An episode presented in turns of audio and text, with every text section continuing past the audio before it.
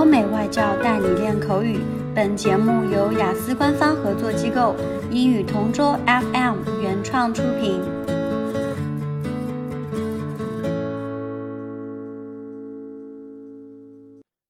This is English Partner Topic Answers recording.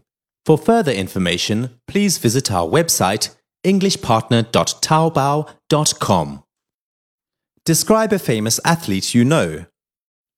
With regards to my favorite athlete, well, there are too many to mention. If I have to narrow it down to one, there is a particular athlete who I strongly admire, and that is Yao Ming. He is well known in our country for being competitive in his field. He is a famous basketball athlete. His achievements have made our country very proud. Obviously, our country is not the best in this field, but he conquered the world with his great talent. However, I heard that it took him a lot of sweat and tears to get to the top of his game. The thing is, his moves inside the court are so flexible, and because of this, he catches every single player off guard. It is incredible to believe that he entered the lineup of the NBA as a rookie. Not all basketball players can reach that level. Actually, very few do.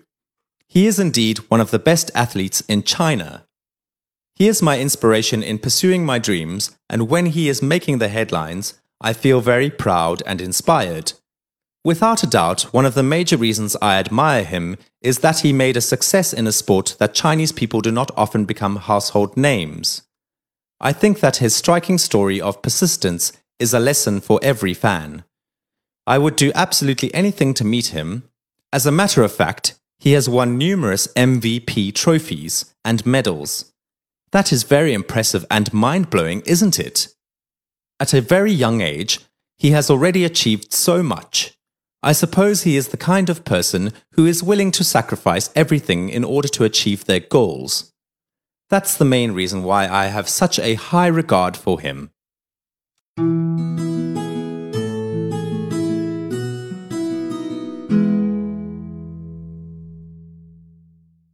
Describe a famous athlete you know. The person I would like to talk about is Kobe Bryant. Speaking about this topic makes me remember his great moves and incredible dunks. He is, I believe, the most famous American basketball player in my country. That's why, when the Olympics was held in my country, everyone shouted his name when the American team entered the court. I am a basketball fanatic, and I have grown up following his moves, his dunks, and even his shoes. I have a collection of his red and purple jerseys, with both his numbers 8 and 24. I also broke down in tears when he told the world that he was retiring. I started watching and playing the sport because of him, and I wondered what would happen when he retired. Just last month, I, along with millions of his fans, watched his jersey retirement. And I admired him even more for his passion for the sport that he had played for two decades. I almost burst into tears again when he made a moving speech at half time because he mentioned that he wouldn't have been successful if not for the fans who were there to watch his rise to fame. I felt like he was talking to me.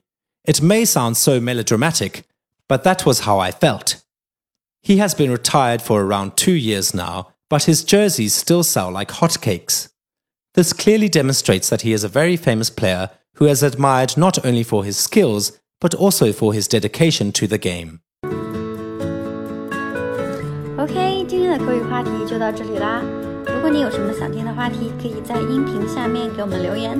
如果你想要获取更多关于雅思学习的内容，可以关注我们的微信公众号“英语同桌”。我们下期再见。